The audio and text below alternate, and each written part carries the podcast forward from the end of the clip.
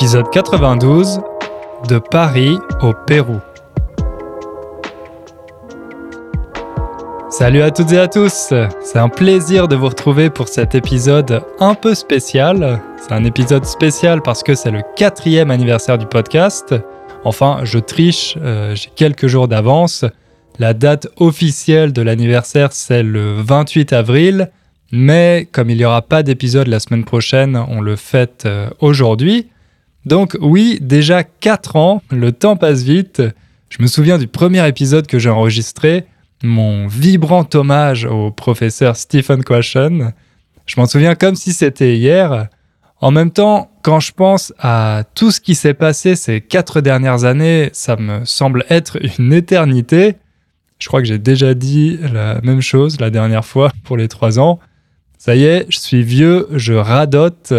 Euh, radoter, ça signifie qu'on répète toujours la même chose parce qu'on oublie euh, ce qu'on dit. Bref, je veux juste profiter de ce quatrième anniversaire pour vous remercier, vous, les auditeurs et auditrices d'Inner French, que vous écoutiez le podcast depuis le début ou seulement depuis euh, hier Merci de faire partie de la communauté. C'est un honneur de vous aider à apprendre le français. Bravo pour tous les efforts que vous faites. Je suis toujours impressionné quand je reçois vos messages ou que je lis vos commentaires.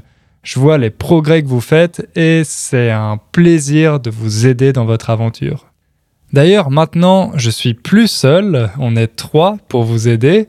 Vous savez que l'année dernière, j'ai recruté Anna, dont vous avez entendu l'interview il y a quelques semaines.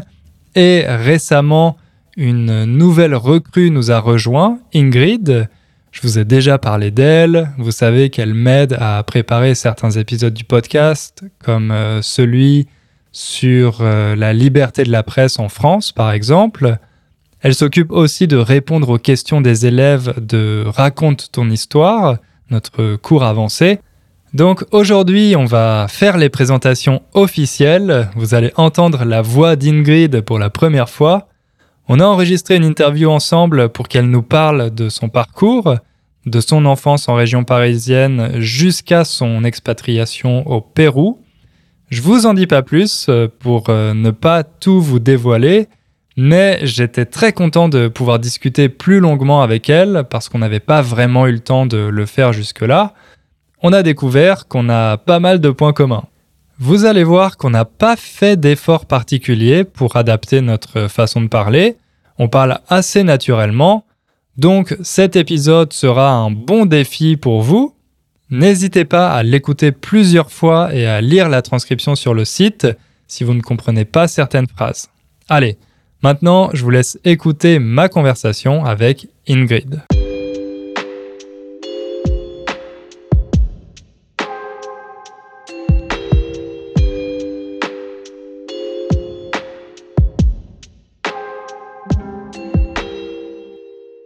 Salut Ingrid. Salut Hugo. Bon, je suis très content de t'avoir comme invité dans le podcast euh, aujourd'hui. L'idée, c'est de te présenter aux auditeurs parce que tu as rejoint l'équipe euh, Inner French récemment. Et ça va aussi être l'occasion pour nous de faire un peu plus connaissance parce que, euh, bon, tu as rejoint l'équipe assez rapidement et on n'a pas eu le mhm. temps vraiment de, de se poser et de parler. Donc euh, voilà, je suis très content de, de t'avoir dans le podcast. C'est vrai, bah moi aussi je suis très contente. C'est en plus avec la, la distance, on n'a pas eu l'occasion de discuter un peu tranquillement, comme ça, de tout et de rien. Donc, euh, ça me fait plaisir qu'on puisse le faire et, et puis qu'on puisse partager avec, euh, avec tous les, les followers d'Inner French. Et justement, donc tu parles de la distance. Est-ce que tu peux nous dire où tu es en ce moment? Alors, là, tout de suite, je suis à Lima, au Pérou. Donc, ça fait déjà plusieurs années que je suis au Pérou. Euh, et euh, bon, bah, en plus, avec euh, en ce moment la pandémie, tout ça, je suis restée ici toute la période du Covid. Donc, on va parler justement de ton expatriation au, Pérou. Je pense que c'est une aventure qui va intéresser pas mal d'auditeurs. Mais pour commencer, j'aimerais que tu te présentes pour voilà que les gens sachent un peu à qui ils ont affaire. Mm Bah, alors, bah, du coup, moi, c'est Ingrid. J'ai 29 ans, je suis française. Euh, j'ai grandi en région parisienne. Euh, j'ai fait mes études à Paris, donc euh, pur produit donc de banlieue parisienne puis de, de la capitale. J'ai fait des études de journalisme et donc j'ai commencé à travailler à Paris comme journaliste.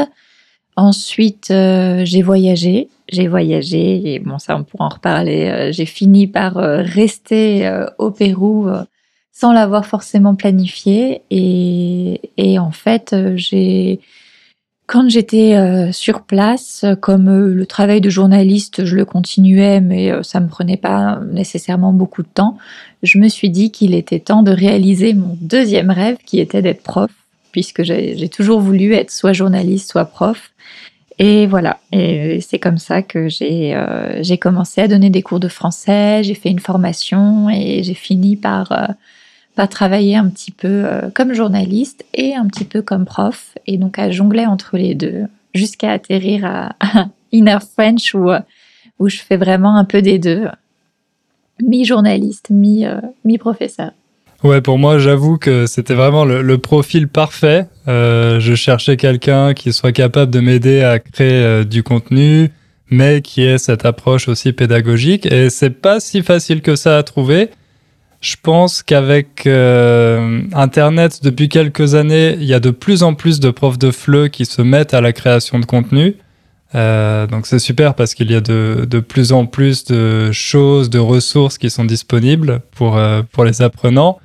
Mais voilà, les profs ont pas toujours euh, la rigueur journalistique ou euh, voilà, c'est pas non plus quelque chose qui euh, qui qui peut s'improviser. Et toi, tu as vraiment été formé à ça, tu as vraiment fait tes études en, en journalisme. Mm-hmm. ouais, moi du coup pour moi aussi ça a été un peu le coup du destin, quelque chose qui me permette de, m'épanouir sur les deux choses que j'aime finalement. Donc donc ouais, je, suis plutôt contente qu'on se, qu'on se soit trouvé euh, professionnellement. Euh, ça, c'est plutôt cool pour des deux côtés. Et pour la petite histoire, je m'étais servi d'un de tes articles pour euh, un épisode du podcast. C'était celui sur l'expatriation et l'immigration. Mm-hmm. Et quand tu as postulé à l'offre, justement, je me suis dit que j'avais déjà vu ton nom quelque part, mais je n'arrivais plus à m'en souvenir. Et après t'avoir googlé, euh, là, voilà, j'ai fait le rapprochement et j'ai vu que tu étais euh, l'auteur justement de, de, cet article et je me suis dit que le, le monde est petit. ouais, effectivement, encore plus, euh, c'est encore plus un signe que on pouvait bosser ensemble et qu'on avait des, des idées de sujets un petit peu en commun. Exactement. Alors, en te présentant, tu as dit que tu étais un pur produit de, de banlieue parisienne. Et euh, je sais que dans le cours Raconte ton histoire, je parle un peu de la banlieue. Et c'est vrai que c'est un mot euh, qui est assez compliqué à expliquer en français parce qu'il peut avoir plusieurs significations. Donc, toi, qu'est-ce que tu entends par euh, pur produit de banlieue parisienne? Dans, dans, ton esprit, à quoi ça correspond? Bah, C'est simplement que euh, j'ai grandi euh, dans la périphérie de Paris, donc dans, dans une petite ville, bon pas si petite, mais dans une ville de, des Yvelines, dans le 78. Et, et en fait, j'ai si j'ai de la famille euh, en dehors de, de, la région parisienne, d'ailleurs, quand je suis à l'étranger, euh, je dis que je suis de Paris, mais que ma famille est dans les Alpes. Comme ça, ça permet aux gens de, de situer un petit peu que je suis pas que euh, de là-bas. Mais en réalité, si j'ai grandi en banlieue, qui, donc pour situer, c'est comment dire C'est vrai qu'il y a beaucoup de, de clichés autour de la banlieue, de fantasmes. Pourquoi? Parce qu'il y a certaines banlieues qui sont, disons, très populaires et qui, dans l'histoire, ont eu quelques euh, grands faits divers euh, du fait d'être euh, des territoires qui sont un peu oubliés, des territoires où il y a parfois un peu plus de violence ou un peu plus de pauvreté. Et donc, c'est vrai que, notamment quand j'étais au collège, par exemple, je me rappelle, il y a eu quelques mois où il y avait eu des voitures qui avaient été brûlées, etc., des émeutes qu'ils appelaient ça. Euh, donc, euh, dans l'esprit de certaines personnes euh, qui n'ont pas vécu là-bas, toute la banlieue est un endroit horrible où les gens sont perdus, mais en fait, bon, c'est pas le cas. Déjà, il y a des banlieues qui sont très riches, très très riches. Hein. Il faut pas oublier que Versailles ou Neuilly-sur-Seine, c'est en banlieue. Et puis après, il y a beaucoup d'endroits qui sont simplement bah, moyen où euh, les gens coulent une, une vie paisible. Euh, et bon, on va dire que moi, là d'où je viens, c'est exactement entre les deux. J'ai eu, euh, voilà, la ville d'où je viens a ses quartiers un petit peu plus populaires et puis aussi des endroits plus, plus bourgeois, on peut dire. Et moi, là où j'ai grandi, c'était vraiment exactement entre les deux, ni, ni l'un ni l'autre. Mais euh, c'est vrai que, euh, que du coup, j'ai grandi à côté de Paris. La première grande ville où je suis allée quand j'étais au collège pour aller faire les magasins, c'était Paris. Et quand j'ai commencé à étudier à Paris, euh, ben, je sentais la différence. Le fait que je vienne de banlieue, euh, ça, ça me donnait une identité un petit peu particulière euh, aux yeux de, certaines personnes. Et de fait, mes, mes amis que je me suis fait à Paris, en général, c'était des personnes qui aussi avait grandi dans une banlieue et avait vécu la même, la même réalité. Est-ce qu'on t'appelait la banlieusarde ou pas? Euh, ça m'est arrivé, ouais. Alors c'est drôle parce que euh, quand j'étais en dehors de Paris, de la région parisienne, on m'appelait la Parisienne. Et quand j'étais à Paris avec des Parisiens, on m'a déjà appelé ouais, la banlieusarde. Surtout à l'époque où où je n'avais pas encore les moyens de vivre euh, toute seule et du coup je faisais les allers-retours donc c'est vrai que j'allais en soirée il fallait que je dorme chez les gens ou alors euh, il fallait que je rentre euh, avant minuit pour prendre le dernier train sinon c'était le noctilien le bus de nuit qui est un bus horrible donc donc oui c'était une réalité un petit peu différente avec tout le chemin que je devais faire et puis mon autre vie que j'avais euh, en dehors de Paris. Oui, donc justement pour expliquer euh, ce mot banlieusard et banlieusarde au féminin, c'est un nom qu'on utilise, c'est plutôt familier, c'est un peu péjoratif pour euh, qualifier quelqu'un qui habite en banlieue. Et en général, c'est plutôt les gens de la ville, donc par exemple les Parisiens, qui se distinguent des banlieusards et euh, voilà, dans la bouche d'un Parisien, banlieusard, c'est plutôt péjoratif, c'est plutôt négatif.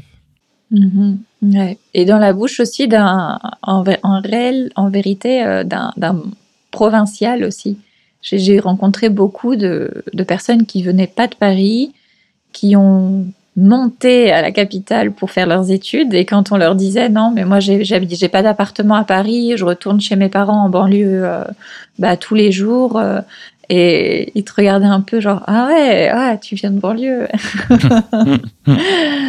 Donc euh, ouais, alors que bon après quand euh, quand ils connaissent mieux les gens en général, ils comprennent que c'est pas du tout l'image qui a pu être véhiculée dans les médias, euh, en particulier quand nous on était jeunes et que c'était un peu l'époque la grande époque euh, des reportages télé qui font peur. C'est vrai. Et, comme tu l'as rappelé au début, tout dépend vraiment de la banlieue dans, dans laquelle tu vis. C'est, ce mot, ça, il recouvre une réalité euh, vraiment, euh, vraiment variée, on pourrait mhm. dire. Ouais, ouais, ouais. Et pour toi, c'était toujours une évidence pendant au collège et au lycée que qu'un jour tu irais vivre à Paris, que tu irais étudier à Paris ou euh, c'est arrivé finalement un peu par, euh, par hasard? Ah non, c'était 100% euh, depuis l'enfance. De fait, je pense que quand tu grandis en banlieue parisienne et que du coup tu veux faire des études, que tu te vois, voilà, moi très jeune, je disais soit je serais journaliste, soit je serais prof, et dans tous les cas, je voulais faire des études. Euh, le seul endroit où je me visualisais, c'était euh, à Paris. J'ai jamais envisagé, c'est vrai, et ça c'est un défaut, euh, je pense, de la France qui est si centralisée. Je me suis jamais vue faire des études ailleurs qu'à Paris. jusqu'à bien sûr plus tard où quand tu te rends compte de la réalité pour aller en master ou quoi, j'ai envisagé d'aller ailleurs, mais au début quand j'étais jeune, c'était vraiment. Euh, je, pense que si on retrouvait mes mes carnets de petite fille ou d'ado où j'écrivais mes rêves dans la vie, il y avait avoir un appartement à Paris, boire un Starbucks à Paris. super cliché de Paris, Paris. Alors que c'est exactement les mêmes Starbucks à Paris et, en banlieue. Ouais, non, mais à l'époque, je crois, je pense qu'il y avait pas de Starbucks en banlieue. Il y, avait pas il y a des choses que, ouais, il y avait pas les mêmes magasins. Euh, c'était, hmm. euh, j'avais des copines qui avaient, euh, par exemple, leur leur maman qui les emmenait faire les magasins à Paris et c'était, oh, waouh, parce que moi j'allais au Gémeaux des Lancourt. donc, donc ouais, il y avait quand même une réalité différente, mais c'est vrai que, bon, au final euh, au final, euh, j'aurais très bien pu aller dans une ville de province pour euh, faire des études en particulier. La vie aurait été la même finalement, la vie étudiante.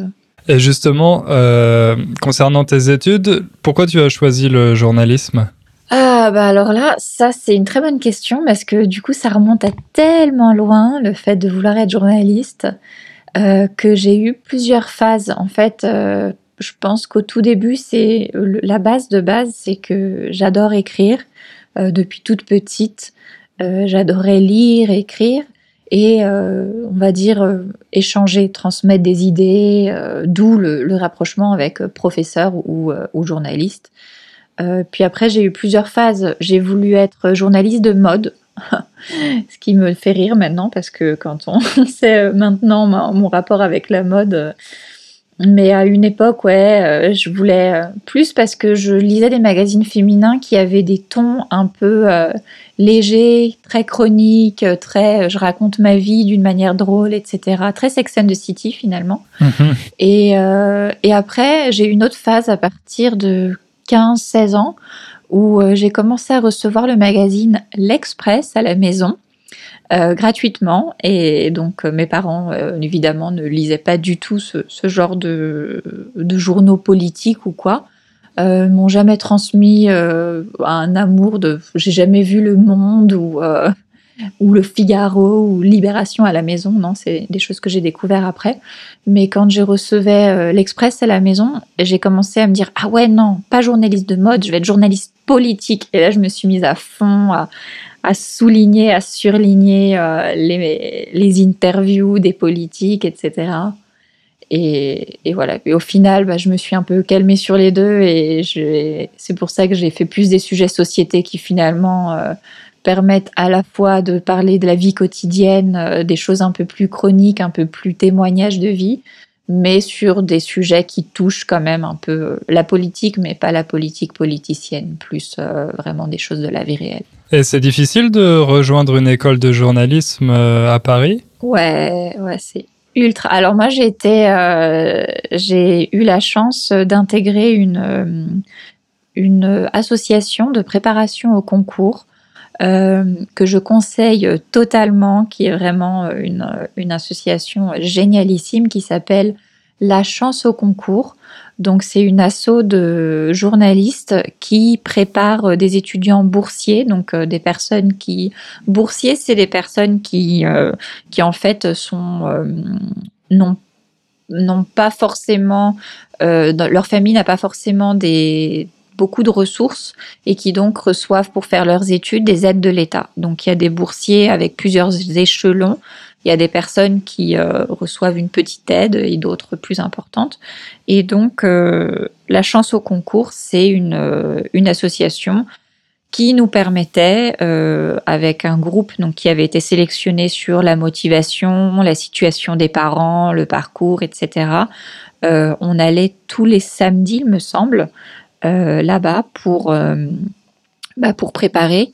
Euh, donc euh, les concours, c'est euh, c'est des, des examens qu'on passe où il y a plusieurs étapes. Donc je pense que tu as déjà expliqué ça par rapport au concours en école de commerce. Pour ceux qui te, te suivent, ils doivent déjà un peu savoir ce que c'est. Euh, ouais, j'en ai parlé, mais seulement dans le cours Raconte ton histoire. Dans le podcast, je pense pas l'avoir évoqué, donc c'est bien que, que, tu le rappelles. Mhm. Donc du coup, pour les, les grandes écoles, euh, c'est-à-dire les écoles de journalisme, les écoles de commerce, d'ingénieurs, euh, pour entrer, en fait, il y a un nombre de places limité et donc pour faire partie des heureux élus, euh, il faut euh, passer un concours. En général, c'est un concours écrit d'abord où il y a une première sélection et puis après c'est un oral. Donc euh, moi j'ai passé tous les concours et bon de fait j'ai je, je pense que j'ai de la chance parce que je suis j'ai toujours été très bonne élève et assez scolaire, donc euh, j'ai eu la chance d'être admissible à tous les concours. Donc, euh, une quinzaine, il y a, je crois qu'il y a 15 écoles reconnues en France et j'ai dû en passer 10 parce qu'il y a 10 masters, quelque chose comme ça.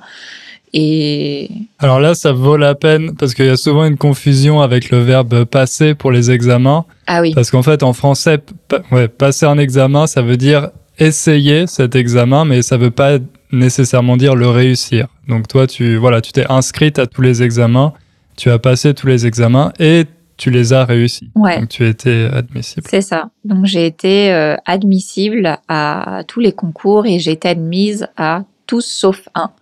Euh, donc euh, le celui qui est classé l'école de Lille.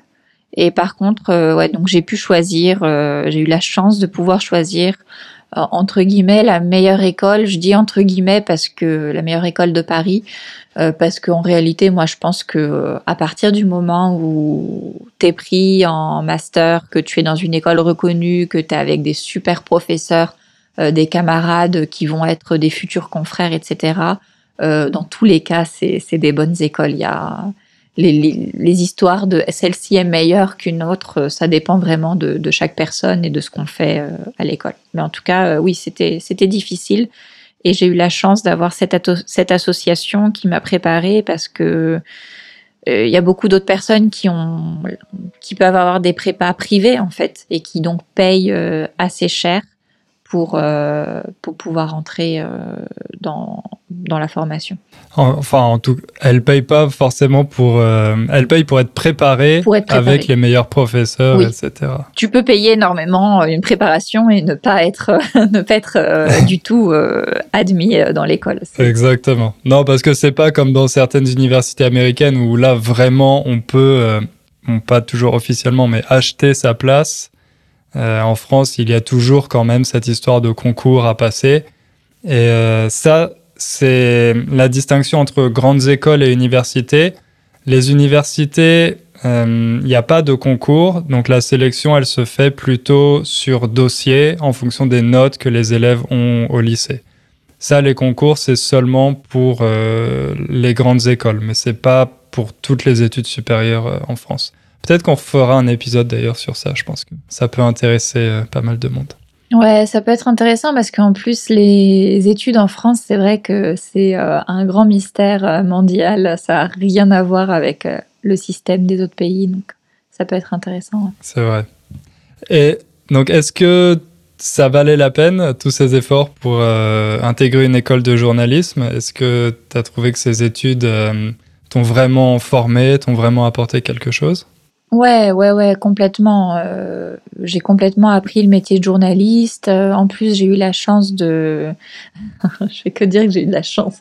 Mais oui, je, je- j'aime reconnaître que voilà, il y a des personnes qui n'ont pas forcément toutes les options que qu'on a. Et c'est vrai que euh, j'ai, j'ai trouvé que parfois c'était plus une question de chance que de que de mérite.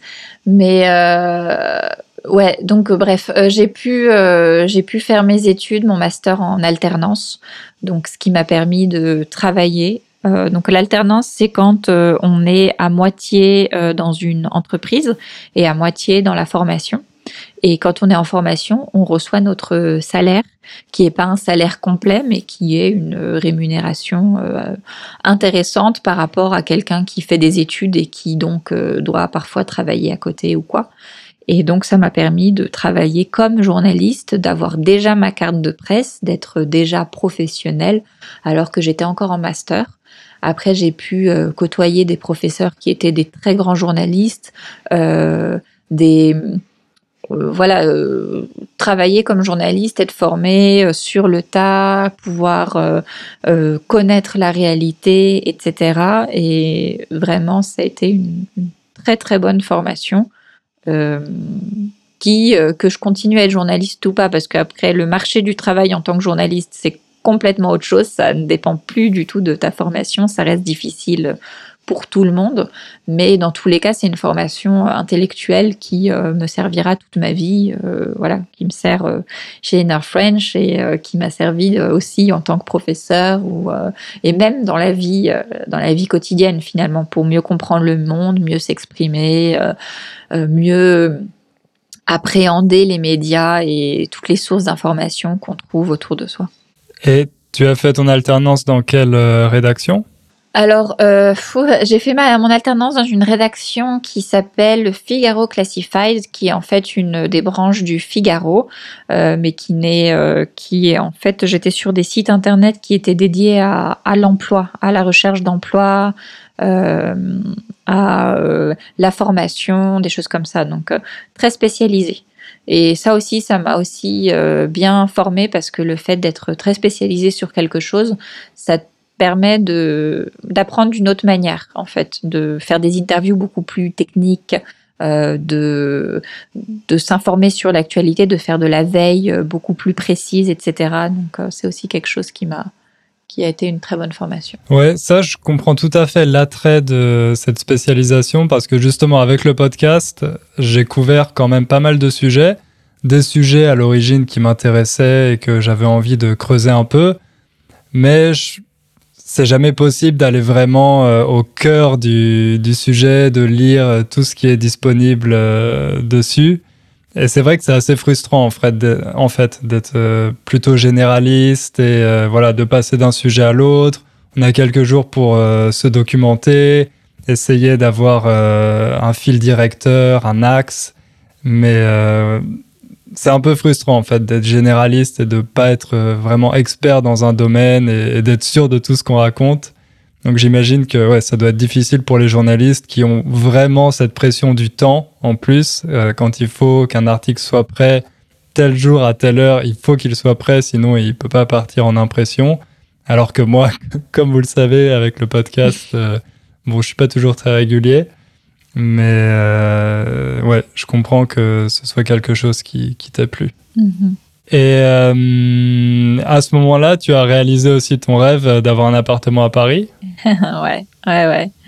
Euh, j'ai eu un premier studio quand je préparais les concours. En fait, je me rappelle que j'ai été acceptée à la chance au concours, donc euh, donc j'ai su que j'allais pouvoir préparer euh, les concours de façon gratuite, en plus avec des aides financières parce que les concours parfois il faut payer euh, les droits d'inscription ou le voyage quand c'est des concours en province, etc. Et la chance au concours se chargeait de rembourser ses frais. Donc je me souviens que là je me suis dit bon la prochaine étape, c'est vivre à Paris parce que comment je vais faire les allers-retours si je passe trois heures parce que c'était une heure et demie pour aller à, Paris, une heure et demie pour rentrer. Euh, je, vais passer trop de temps dans les transports et je vais pas pouvoir être efficace. Et donc j'ai fait un espèce de, présentation PowerPoint euh, à mes parents pour euh, pour leur expliquer que c'était vraiment important que je puisse avoir un petit euh, studio à Paris qui puisse m'aider et puis que l'année suivante j'allais euh, probablement être en alternance et pouvoir à nouveau euh, bah, les assumer financièrement etc et donc en voyant toute ma motivation et en voyant à quel point je savais ce que je faisais ils ont accepté et donc j'ai réussi à trouver mon petit studio pas cher, bien situé, etc., qui était pour moi un super plan. Euh, jusqu'à me rendre compte euh, évidemment qu'il était insalubre, mais ça c'est une autre histoire. Mais euh, bon, de toute façon j'étais contente. Hein. Qu'est-ce que ça veut dire Qu'est-ce que ça veut dire insalubre? Tu peux expliquer Ouais, insalubre en fait c'est un immeuble ou un appartement qui n'est pas sain, donc qui a des problèmes d'humidité ou alors des problèmes d'isolement. Ça peut être quand il y a des rats, par exemple. Voilà, tout ce qui fait qu'un endroit n'est pas vivable, en fait. Et donc, euh, dans mon cas, c'était euh, humide. Donc, tellement humide que les murs sont devenus verts avec euh, de la moisissure, etc. Et, et voilà, donc c'était. mais bon, je, à Paris, ce genre d'histoire est, est, très. n'est pas du tout rare et ça fait partie du folklore de, du début de vie parisienne, d'être dans un ouais, petit ça fait, ça fait partie de l'expérience. Voilà, c'est ça. Donc j'étais contente hein, quand même. Et tu étais dans quel arrondissement? Dans le 18e. dans le 18e. J'ai toujours, en fait, j'ai fait une prépa euh, dans le 10, à la place de Clichy. Et à partir de là, euh, je suis tombée amoureuse du 18e, de Montmartre, etc. Mes, tous mes copains étaient aussi euh, là-bas. Donc, euh, quand j'ai cherché un appart, j'ai cherché vraiment que dans un quartier en particulier, autour du métro Lamarck-Colincourt.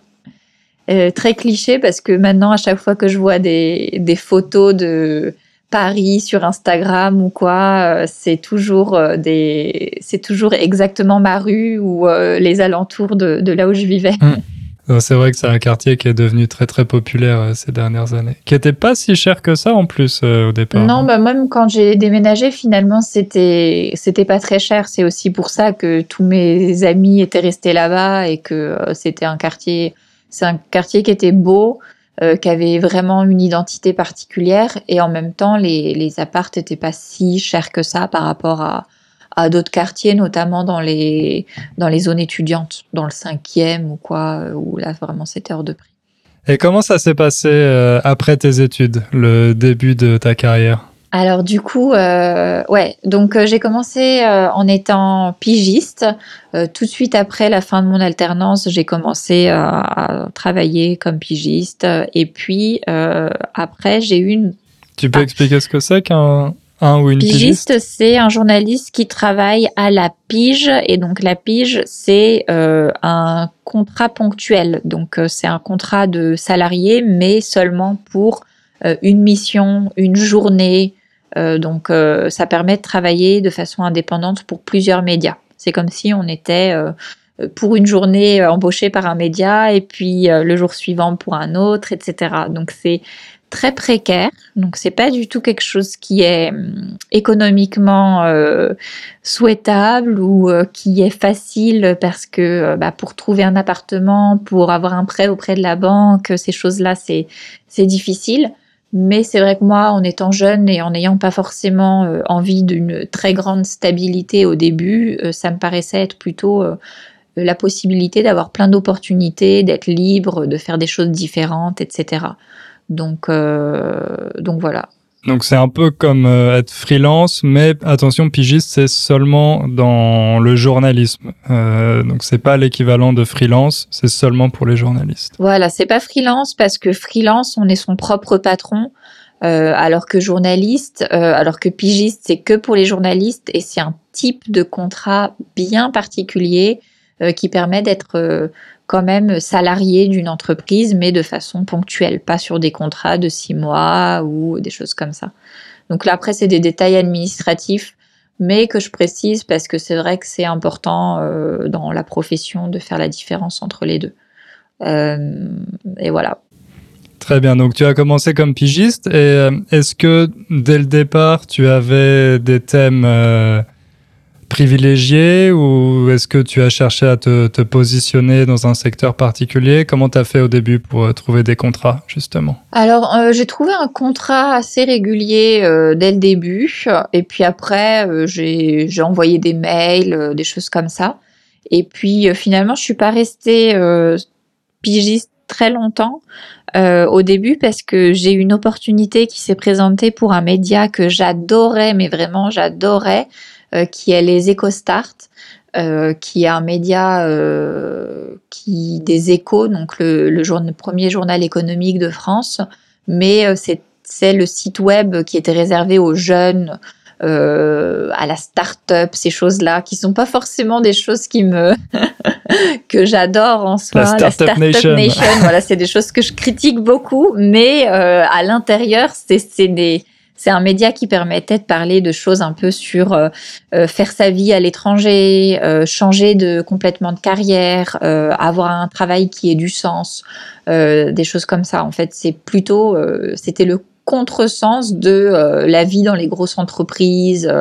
c'est un peu le média pour bah pour les Hugo finalement, les jeunes qui sortent d'école de commerce et qui se rendent compte mais qu'est-ce que je fais là? Ça n'a aucun sens. Je veux faire quelque chose de plus intéressant. Donc c'est vrai que ça, ça me permettait de d'écrire pour des personnes qui euh, qui peut-être avaient cru que leur vie allait être toute tracée et finalement se rendaient compte que ils avaient envie de faire d'autres choses, qu'ils avaient envie de s'intéresser à des choses, à des choses plus sociales, qu'ils avaient envie de voyager des choses comme ça. Et donc, j'ai commencé à travailler pour les EcoStart. J'ai continué très longtemps puisque j'ai travaillé six mois en rédaction, puis j'ai travaillé avec eux comme pigiste. Et là, je me suis spécialisée de plus en plus sur justement l'expatriation, euh, qui a un mot que j'aime pas trop, mais que on comprend, c'est le fait d'aller vivre à l'étranger de façon volontaire, euh, donc qui est une immigration, mais une immigration de riches en réalité, euh, de personnes occidentales qui ont la chance de pouvoir voyager, etc., comme moi j'ai pu faire. Et donc, je me suis spécialisée petit à petit sur ce genre de mode de vie, en fait, des personnes qui qui travaillent en voyageant ou qui euh, font des années sabbatiques euh, ou qui vont à l'étranger pour trouver l'inspiration, euh, voilà, des choses comme ça. C'est en écrivant ces articles que toi, tu as commencé à, prévoir de t'expatrier ou alors au contraire, c'était une idée que tu avais déjà dans un coin de la tête et justement, tu as pu la creuser en interviewant des gens, etc. Hum, alors là, c'est vraiment une question de euh, qui de la poule ou de l'œuf est arrivé en premier parce que euh, je pense que j'avais déjà au fond de moi l'idée, euh, puisque j'ai toujours voulu travailler de façon indépendante, etc. j'avais pas mal voyagé quand j'étais à partir du moment où j'étais étudiante, j'avais profité du fait qu'en Europe c'est assez facile de de se faire des week-ends à l'étranger, etc mais j'étais jamais sortie d'Europe et c'était quelque chose que je voulais vraiment. Euh, je sentais que j'étais appelée à, à, à, voyager, à sortir, à connaître autre chose. Et euh, plus j'écrivais sur des personnes qui le faisaient, et plus je me disais, mais euh, qu'est-ce que tu fous encore à Paris? Genre, euh, vraiment, c'est à un moment, je me suis dit, mais attends, c'est ridicule d'être là à écrire toute la journée, parce que tous les sujets que je proposais, c'était euh, euh, job de rêve, ils voyagent, euh, ils travaillent tout en voyageant, ils ont fait une année sabbatique, etc. Et donc. Et pourquoi tu as choisi le Pérou alors? Donc pourquoi le Pérou? Parce que donc moi j'ai fait classe européenne espagnole au collège, donc au collège lycée. Classe européenne c'est une option en France qui permet de euh, apprendre une langue de façon un peu plus approfondie avec des heures supplémentaires, donc en apprenant aussi euh, la géographie, l'histoire, euh, etc. Et donc dans cette classe, évidemment, on faisait l'histoire de l'Espagne, mais aussi de toute l'Amérique latine. Donc avec ma meilleure amie, on était resté sur l'idée que quand on sera grande, on voyagera en Amérique latine. Et donc, elle m'a accompagnée euh, pour les deux premières semaines de mon voyage. Et donc, c'est elle qui a choisi de commencer par le Pérou. Dans tous les cas, moi, je voulais aller en Amérique latine. Euh, je pensais à d'autres destinations comme Cuba. Cuba qui m'a toujours beaucoup attirée aussi. Euh, où, euh, bon, voilà, de toute façon, je voulais faire tout, tout le continent pratiquement. Et donc, c'est elle qui a dit, allez, moi, je vais aller au Pérou, euh, je veux voir le Machu Picchu, etc. Donc, donc voilà, c'est comme ça que je me suis retrouvée au Pérou en juillet 2017. Donc à la base, c'était simplement censé être un voyage. Ouais, euh, moi j'avais pris un billet d'aller, mais j'avais pas pris de billet de retour. Donc déjà là, il y avait quelque chose un petit peu. euh, j'avais pas prévu de date de retour. J'avais dit à mes, ma famille, mes amis, je pense que je reviens à peu près pour euh, fin novembre, début décembre, que c'est mon anniversaire et Noël. Donc ça me paraît assez, assez correct comme date de retour. Et mais voilà, j'avais pas d'itinéraire précis. J'avais prévu quelques petits euh, quelques petits euh, spots sur la route, retrouver certaines personnes, etc. Mais euh, voilà, j'avais pas de, de, une idée très précise de ce que j'allais faire ni de quand j'allais rentrer. Et tu avais rendu les clés de ton appartement? À, à, ton travail, tu leur avais dit que tu partais ou?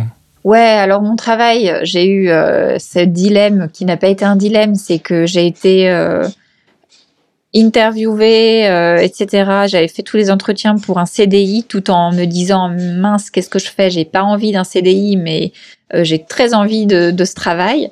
Et au final, encore une fois, euh, le destin, euh, finalement, le poste qu'ils avaient de libre, c'était que pour six mois parce qu'il y a eu un petit changement interne. Donc en fait, là, pour moi, ça a été euh, vraiment la, la décision. c'était évident. C'était, ah bah, je fais les six mois ici. Et voilà, c'était un signe totalement. Et pour l'appartement, en fait, j'étais en coloc chez une copine. C'était son appartement à elle, donc j'avais sous-loué à une autre personne. Et donc j'avais laissé quand même mes affaires là-bas. Donc c'est vrai que quand j'ai décidé de quand j'ai décidé de ne plus rentrer, j'ai dû appeler ma copine, lui dire euh, je suis désolée, je rentre plus. Euh, et puis j'ai j'ai deux j'ai plusieurs potes en fait qui sont allés chez moi et qui ont fait tout mon qui ont fait mon déménagement pour moi, qui m'ont mis mes affaires dans des valises, etc. Donc ça, ça a été un peu. Ça, c'est des, ça, c'est des vrais amis. Ouais. ouais, c'est vrai que du coup, je laisse, j'aurais fait peser quelque chose d'assez assez lourd. Je les remercie. Donc, tu es arrivé au Pérou avec euh, ta meilleure amie et tu es resté là-bas finalement ou euh, as voyagé, comme tu as fait ce que vous aviez prévu et... Alors j'ai fait, donc là c'est euh, l'histoire, euh, le fond de l'histoire, pourquoi je suis restée au Pérou. Euh, j'ai fait deux semaines, j'ai voyagé pendant deux semaines avec elle et, et après, et elle, elle est repartie. Et c'est là qu'entre en, en, scène celui qui est devenu mon mari aujourd'hui, euh, que j'ai rencontré du coup euh, le jour, le premier jour où j'étais toute seule, euh, qui m'a fait visiter sa ville et en fait on s'est jamais quitté. Il a voyagé avec moi, on est parti jusqu'à la frontière de l'Équateur. Et, après, j'ai continué à voyager toute seule, mais euh, tout en restant en contact. On s'est retrouvé en Colombie et de là, on a décidé de. Je, suis repartie au Pérou. On a voyagé de nouveau en Bolivie, au Chili. Enfin, mais euh, petit à petit, euh, le Pérou est devenu un peu ma deuxième maison. C'est vrai que du coup, j'y suis retournée avec un Péruvien qui m'a fait rencontrer sa famille et je suis beaucoup plus rentrée dans la culture péruvienne que j'ai adoré euh, d'un autre point de vue parce que c'est vrai que c'est c'est différent quand euh, quand on est dans un endroit comme touriste pendant deux semaines et puis en parlant à peine la langue et puis quand on commence à vivre sur place, à parler de plus en plus, à rencontrer des personnes vraiment de là-bas, à aller dans des endroits où les touristes ne vont pas, etc. Donc euh, donc voilà, je suis je suis restée au Pérou mais pas pas tout de suite. J'ai voyagé en même temps. je pense que les tout 2017, 2018, enfin j'ai ouais j'ai voyagé énormément en fait, euh, mais avec un peu ma deuxième maison, c'était le, Pérou.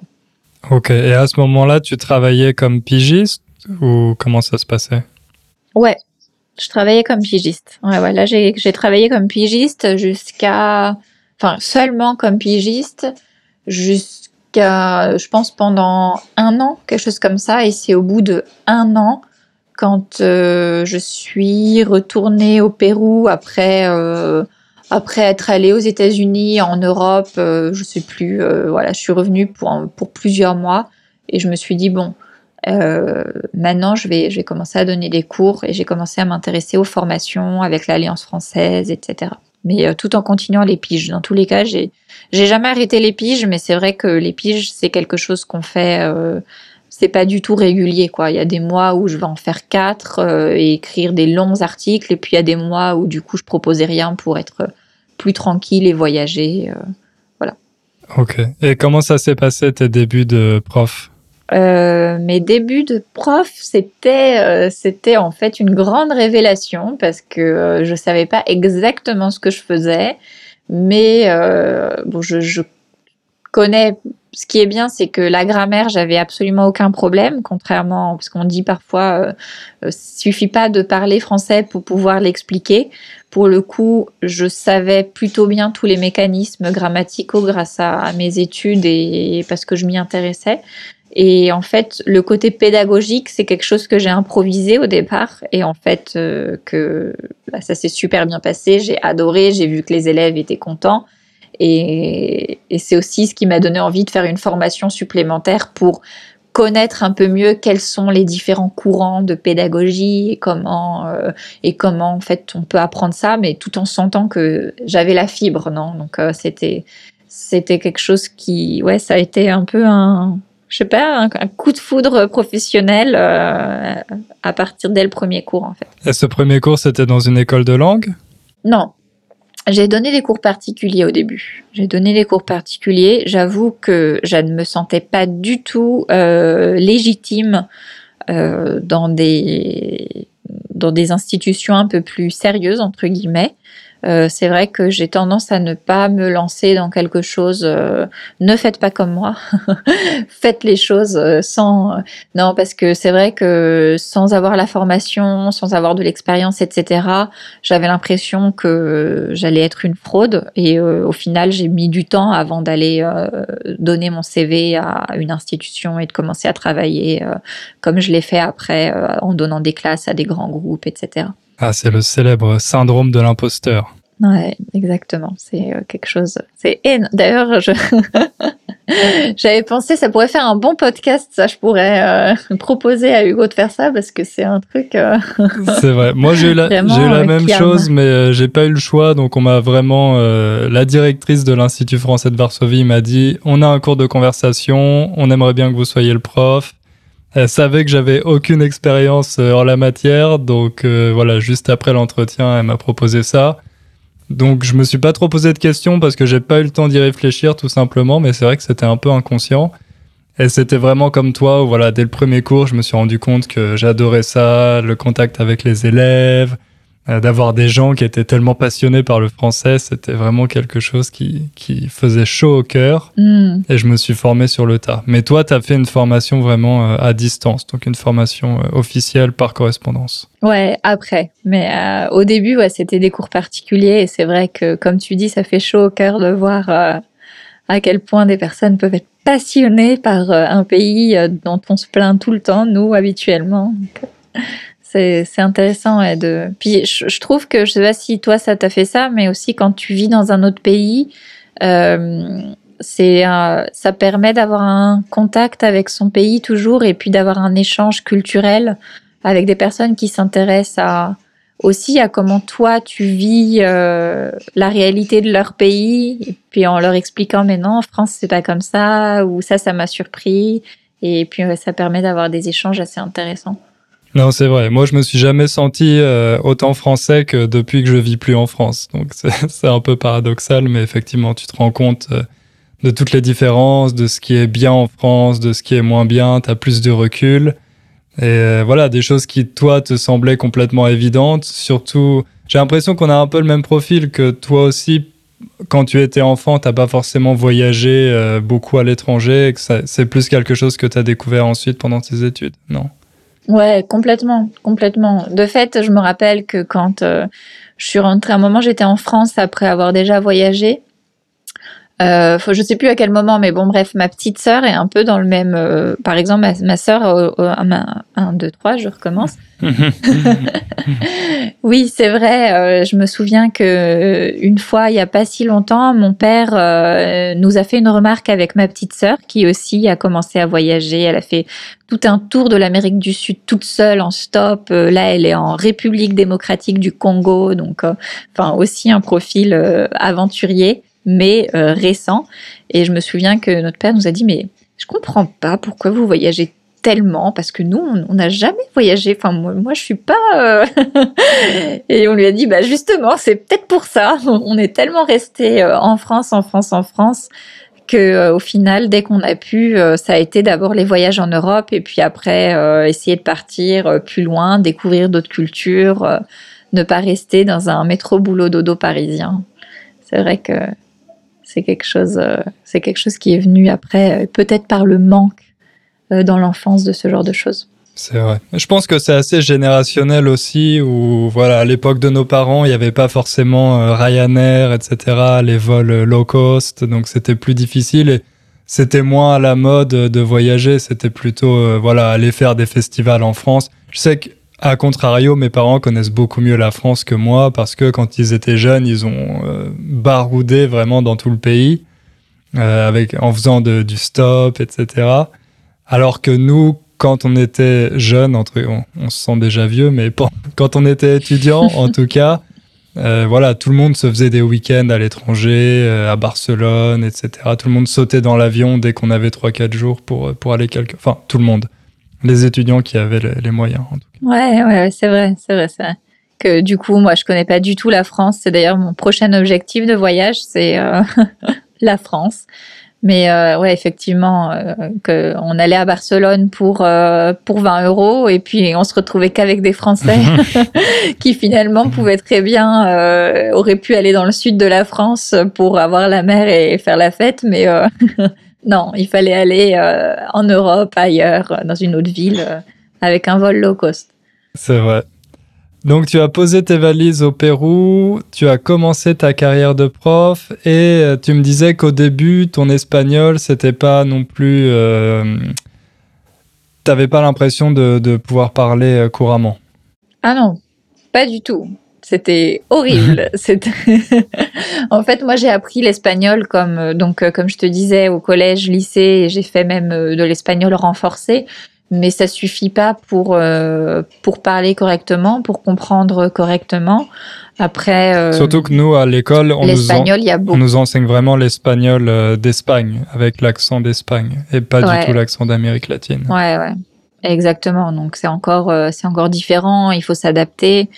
Euh, et puis euh, et puis en plus ça faisait des années quand même que j'avais parce que au final quand j'ai j'avais fini le lycée, je, je sais plus combien de temps il s'était passé, peut-être 10 ans, quelque chose comme ça. Et l'espagnol c'est pas quelque chose qu'on pratique. En regardant des séries ou en écoutant, euh, enfin voilà, j'écoutais un peu de reggaeton de temps en temps. c'est pas du tout, du tout compréhensible. C'est pas de l'espagnol C'est un vocabulaire très spécifique en plus.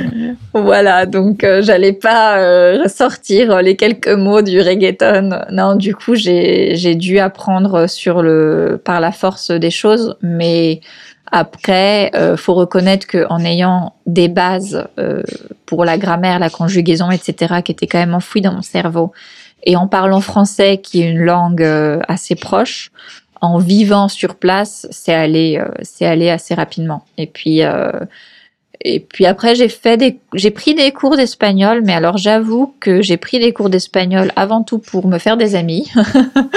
Donc, euh, quand j'avais déjà un niveau avancé, j'avais déjà un niveau avancé et et j'ai pris des cours pour vraiment améliorer tout ce qui est, euh, par exemple, utiliser le subjonctif, euh, utiliser euh, l'hypothèse, des choses comme ça, qui sont qui existent en espagnol comme en français, mais qui ne s'utilisent pas de la même manière. Donc en fait, on a des temps équivalents, mais euh, qu'on n'utilise pas au même moment. Donc là, c'est vrai que j'étais perdue et quand je demandais à à mon copain, euh, il me disait bah je sais pas, c'est comme ça, c'est tout. Donc j'étais ok, merci, merci. Donc euh, du coup, euh, je, avec un prof, ce serait mieux. Mais mais ouais, c'était quand même pas. Je parlais pas du tout, mais c'était pas si difficile grâce à la proximité de la langue, grâce aux bases que j'avais. Et puis, euh, bon, faut avouer que j'ai quand même de la facilité avec les langues, donc euh, en connaissant bien le français, les- l'étymologie, les choses comme ça, c'est allé assez facilement. Et avec ton mari, vous parliez euh, espagnol dès le départ ou comment ça s'est passé? Non, on parlait anglais. On parlait anglais. C'était drôle parce qu'il parlait anglais avec. Lui, il a vécu à New York, donc euh, il parlait bien anglais, mais avec un accent latino, puisque à New York, c'est comme ça. Il y a beaucoup, beaucoup de latinos qui parlent dans, dans leur euh, dans leur langage un peu euh, mix, euh, fran- euh, comment on dit, spanglish. Et moi, je parlais anglais avec un accent français euh, très, très, très important. Donc, euh, au début, ouais, on parlait comme ça. Mais on se disait quelques mots en français, en espagnol, parce qu'au final, quand tu connais pas un mot en anglais, euh, tu le dis en français et finalement il comprend parce qu'en espagnol c'est la même chose. Donc euh, on faisait ouais euh, anglais avec quelques explications en espagnol, en français. Et quand j'ai quand euh, je me suis installée pour de bon entre guillemets, en tout cas euh, pour plusieurs mois, euh, je lui ai dit tu me parles plus anglais. Vraiment, ne me parle plus du tout anglais parce qu'en plus quand il me parlait anglais devant des gens, les gens ne pensaient que je pouvais pas comprendre du tout l'espagnol, donc ils me parlaient pas en espagnol. Et moi, je voulais au contraire que les gens me parlent en espagnol pour que mon oreille s'habitue comme ça et me forcer. Donc, euh, donc voilà. Donc la bien transition a été vraiment radicale. Ouais, ouais, ouais. Après, c'est sûr que c'était cool d'avoir euh, l'anglais en commun parce que quand je bloquais vraiment, je disais comment on dit. euh, Je me rappelle que mon beau-frère se foutait tout le temps de ma gueule parce que, enfin, parce que euh, je disais tout le temps. euh, J'étais en plein milieu d'une phrase je disais comment on dit et soit j'expliquais en espagnol ce que je voulais dire, soit euh, je le disais en anglais. Donc en fait, j'arrivais pas à raconter euh, quelque chose d'une traite. Je, faisais des pauses. Mmh. Et puis il y a eu un moment quand même où mon mari était le seul qui, enfin, c'est, on parlait un peu un langage euh, secret. Où les autres ils le regardaient genre, elle a dit quoi là? Et donc il expliquait, ah oui, c'est parce qu'elle se trompe entre ça et ça. non, c'est vrai que vraiment à l'intérieur du couple, tu, tu développes ton, ton propre langage. C'est la même chose avec ma copine où voilà, on parle anglais, mais forcément c'est pas ma langue maternelle ni la sienne, donc c'est vraiment un anglais qu'on a complètement adapté en fonction de notre quotidien, nos besoins, etc. Et je pense que, enfin bon, je caricature forcément les, les des anglophones nous comprendraient parfaitement, mais euh, de temps en temps, je pense que voilà, on a notre, notre propre vocabulaire qui est pas forcément intelligible par tous, donc. Euh, je comprends ça mhm. tout à fait. Ouais, parfois t'inventes. Hum. D'ailleurs, en espagnol, moi, ça m'arrive encore de dire euh, ce mot-là, il manque en, en espagnol, et du coup, euh, on invente un mot. Je lui dis en français, on peut dire ça. Ah ouais? Ah, mais c'est trop bien qu'il y ait ce mot qui existe en français. Et, dans et à l'inverse, quand je parle avec des amis francophones qui vivent à, en, au Pérou, parfois, à l'intérieur de nos conversations en français, on utilise des mots espagnols parce qu'il n'y a pas d'équivalent en français. Et du coup, euh, ça fait encore plus de richesse de vocabulaire quand on peut mélanger plusieurs langues. C'est vrai, c'est vrai. Et ton mari apprend le français? Bah, disons que par la force des choses, il le comprend de plus en plus. Il a des conversations euh, très intéressantes avec ma mère où les deux euh, se parlent beaucoup avec euh, les gestes, avec le regard, etc. Mais, euh, mais là, on va, on va aller en France euh, dans pas longtemps, donc euh, il va devoir, euh, va devoir s'y mettre sérieusement. Mais c'est vrai que je, je crois que tu as connu ça aussi, c'est la grosse frustration euh, du cordon, des cordonniers qui sont les plus mal chaussés. Il y a une expression française qui, je pense, existe. En tout cas, il doit y avoir un équivalent dans toutes les langues. Ouais. De, mais est-ce que tu peux l'expliquer quand même? C'est le cordonnier, c'est la personne qui répare les chaussures. Et donc être être mal chaussé, c'est avoir euh, des chaussures en mauvais état euh, ou ne pas avoir de chaussures ou quoi. Donc c'est que la personne qui euh, est char qui a comme métier de réparer des chaussures est celui qui n'a pas euh, des bonnes chaussures. Et donc là, c'est la même chose. Euh, nous qui sommes profs de FLE, on a des euh, compagnons qui, euh, de la personne qui partage notre vie, qui ne parle pas français parce que bah, c'est pas parce qu'on est prof de français qu'on peut leur enseigner comme ça dans la vie quotidienne. Exactement, exactement. C'est très mauvais pour mon marketing d'ailleurs. C'est pour ça que vous avez jamais vu ma copine dans les vidéos YouTube. Mais euh, non, c'est vrai que c'est assez difficile. Je sais pas si c'est encore plus difficile en étant prof, mais nous, on a essayé au début d'avoir quelques leçons, etc. Mais voilà, moi, c'est quelque chose que je faisais déjà toute la semaine et j'avais pas envie, quand j'étais avec ma copine, d'encore travailler, encore donner des leçons. Et puis la relation euh, prof-élève mélangée avec la relation euh, copain-copine, bon, ça, ça fonctionne pas toujours très bien. Mmh. Donc on a un peu fini par, par abandonner. J'ai essayé aussi. On a fait de temps en temps, euh, surtout au début du confinement, euh, on se faisait des, euh, des sessions. Allez, tous les mardis et jeudis, on fait, donc il prenait son petit cahier, et puis je voyais qu'en fait, il m'écoutait pas, ou euh, moi, je voulais juste faire des blagues. au final, ça fonctionne pas. Ok. Euh, et tu disais donc que vous allez, vous prévoyez de rentrer en France? Ouais, ouais, bah là c'est c'est le départ est imminent. Euh, on va voir comment ça se passe au niveau de des frontières, du Covid, etc. Mais euh, comme ça fait assez longtemps que je suis au Pérou, euh, par euh, sans pouvoir ni voyager euh, ni euh, rendre visite, avoir des visites de ma famille ou quoi, et qu'on a l'impression que la situation est partie pour durer. Euh, du coup, là, on s'est organisé et on va s'installer en France pour. Euh, je sais pas pour combien de temps. Euh, je sais pas combien de temps on tiendra euh, dans la stabilité sans voyager, sans aller euh, ailleurs. Mais en tout cas, pour l'instant, peut-être une petite année pour que je sois plus proche de ma famille. Comme ça, lui peut apprendre le français. Et puis, ça permet aussi de, ouais, d'être un peu plongé de nouveau dans la culture française. Ok, très bien. Et peut-être que nous, on pourra enfin se rencontrer euh, en vrai. Ouais, ce serait bien. Ce serait plus facile, en tout cas, de Pologne euh, en France. C'est sûr. Et moi aussi, je compte euh, passer un peu plus de temps en France là dans le futur. Je pense qu'il y a beaucoup de personnes qui ont ressenti, les, parmi les, les, gens qui vivent à distance, qui vivent loin de leur famille, qui, qui ressentent là vraiment ce besoin de, de passer du temps avec ses proches. Et voilà, c'est Mhm. quelque chose que je vais Ah, essayer de faire. D'accord. aussi. Donc toi, tu prévois de, enfin, de passer plus de temps, de revenir régulièrement ou de t'installer en France pour C'est ça, de re- non, non, non, de revenir un peu plus régulièrement, euh, de, quand je, je vais en France, de rester un peu plus longtemps, parce qu'en général, euh, quand j'y vais, j'ai toujours euh, plein de personnes à voir, aussi bien la famille que les amis, donc euh, voilà, en une semaine, j'essaie de voir tout le monde, mais bon, c'est assez court, et euh, prochainement, je, la prochaine fois, je pense que j'essaierai de, de rester un peu plus longtemps pour, euh, voilà, vraiment me sentir en France euh, l'espace de, de quelques temps. Mhm. Ouais, je comprends. Bah, du coup, on se verra à ce moment-là. Exactement. Rencontre française. Ok. Très bien. Bon, bah, je pense qu'on va s'arrêter là. Merci beaucoup, Ingrid, pour euh, tes réponses. Je pense que les auditeurs euh, voilà, te connaissent un peu mieux, réussissent à, cerner le personnage maintenant. Et euh, à mon avis, c'est pas la dernière fois qu'on t'entendra dans le podcast. Donc voilà, merci beaucoup. Bah, merci à toi pour l'invitation. J'espère que ça pourra répondre à certains doutes et puis que ouais, ça me ferait plaisir de revenir et puis de faire, de travailler sur le podcast. Donc, euh, on se, on se, re- on se réécoute bientôt. Très bien, très bien. Merci beaucoup. À bientôt. Merci à toi. Salut.